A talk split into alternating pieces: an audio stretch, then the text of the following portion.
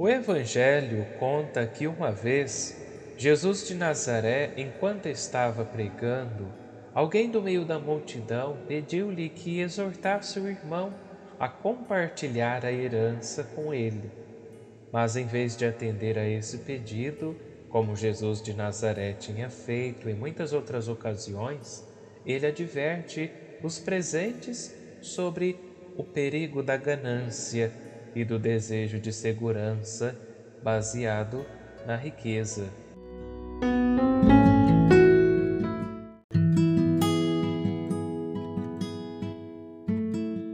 Escuta esta passagem do Evangelho de Jesus Cristo, segundo Lucas, capítulo 12, versículos de 13 ao 21.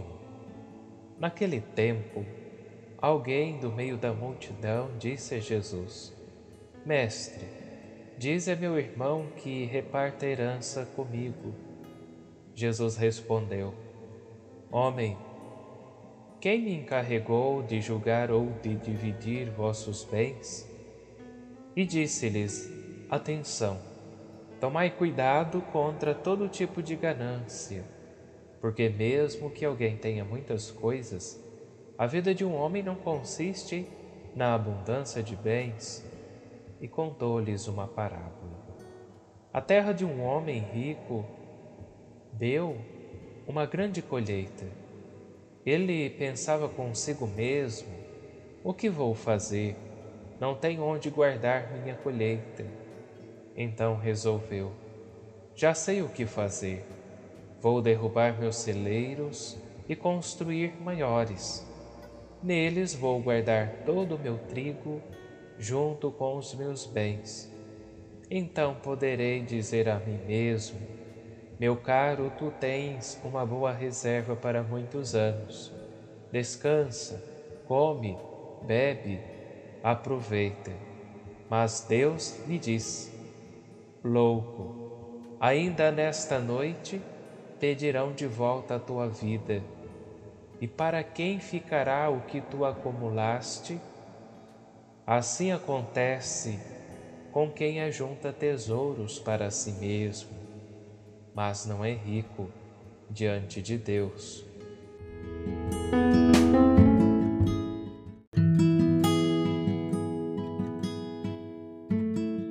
Olá, meu querido irmão, minha querida irmã, salve Maria. Estamos celebrando neste domingo o 18 oitavo do tempo comum. À primeira vista, meus irmãos, ao ouvirmos o Evangelho, parece justo que uma pessoa reivindique de seu irmão parte da herança. Mas não conhecemos os detalhes do conflito familiar que vem à tona.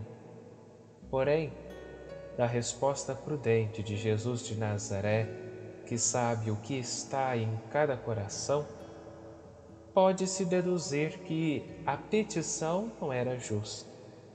Em primeiro lugar, porque lhe é pedido que atue como juiz num processo material, que já tem seus próprios juízes previstos na lei.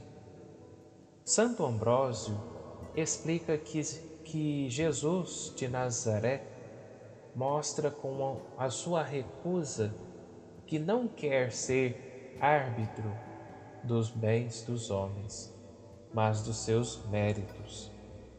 Além disso, meus irmãos, Jesus de Nazaré também sabe que esta petição tem origem na ganância e por isso exorta todos os presentes a serem cuidadosos, porque nem o desejo de bens, nem a sua posse garantem o bem supremo da vida. Por outro lado, meus irmãos, como explica o Papa Francisco, a ganância é um degrau. Abre porta, depois vem a vaidade, acreditar ser importante, poderoso e por fim o orgulho. A partir dali, todos os vícios, todos, são degraus, mas o primeiro é este: a ganância, a vontade de acumular riquezas E esta é a luta de todos os dias: gerir bem as riquezas da terra para que sejam orientadas ao céu e se tornem riquezas do céu. É precisamente a isto que se dirige a virtude cristã da pobreza, que não consiste em não ter. Assim escrevia São José Maria Escrivá mas em estar desprendido, em renunciar voluntariamente ao domínio sobre as coisas.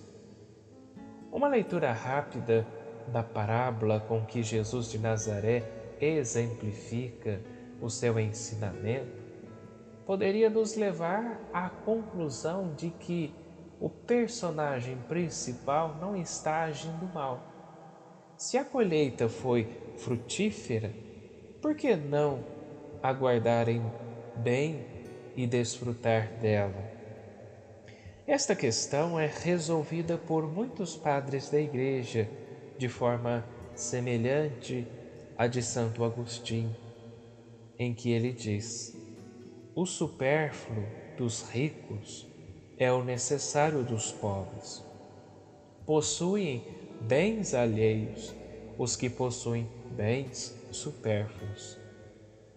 A ânsia, meus irmãos, pela segurança humana nos leva a armazenar e acumular coisas e bens apenas por precaução.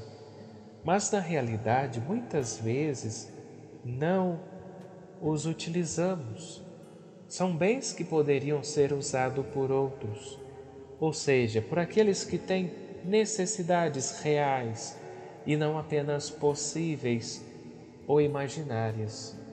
Ficam nos celeiros dos ricos os bens não usufruídos pelos pobres. Ao contrário, quando as pessoas abençoadas com riqueza, com riquezas, reconhecem nelas um modo de servir aos outros, aprendem a viver a pobreza e o desprendimento. Por outro lado, meus irmãos, Jesus de Nazaré chama o personagem da parábola de louco, porque colocou todas as suas aspirações em possuir no mesmo dia em que ia deixar este mundo. Jesus de Nazaré introduz na parábola o tema da morte para evitar uma falsa segurança nas coisas materiais, como se pudessem garantir uma vida longa. É lógico desejar um certo bem-estar e prosperidade para a própria família, mas devemos evitar a loucura de colocar nos bens materiais o fundamento da nossa esperança e da nossa felicidade. A realidade das pessoas famosas e ricas da história que, no entanto, tiveram vidas trágicas, deveria nos alertar. Assim como explicava o Papa Emérito Bento XVI neste 18º domingo do tempo comum, em que ele dizia: A palavra de Deus nos estimula a refletir sobre como deve ser a nossa relação com os bens materiais. A riqueza mesmo sendo em si um bem, não deve ser considerada um bem absoluto. Sobretudo, não garante a salvação. Aliás, poderia até comprometê-la seriamente. Precisamente deste risco, Jesus de Nazaré, na página evangélica de hoje, adverte os seus discípulos e também a nós. É sabedoria e virtude não apegar o coração aos bens deste mundo, porque tudo é passageiro, tudo pode terminar bruscamente. O verdadeiro tesouro que devemos procurar incessantemente para nós cristãos está nas coisas do alto, onde se encontra Cristo sentado à direita do Pai. Que possamos, meus irmãos, neste dia, nesta semana, voltarmos às coisas do alto, e buscar as coisas do alto, onde está Deus, e que essas coisas do alto possam nos enriquecer através da palavra, através dos sacramentos da igreja, através de tudo aquilo que nos leva a Cristo, pois esta é a nossa fé, esta é a nossa referência, o próprio Cristo. Por isso, a nossa fé, ela é uma fé cristocêntrica, que Ele possa nos libertar sempre desses bens que ainda estamos apegados, não só os bens materiais, mas também a tantos outros bens, mas que possamos buscar o único bem que é a vida eterna. Que tenhamos uma santa e abençoada semana e até a nossa próxima meditação aqui em nosso canal.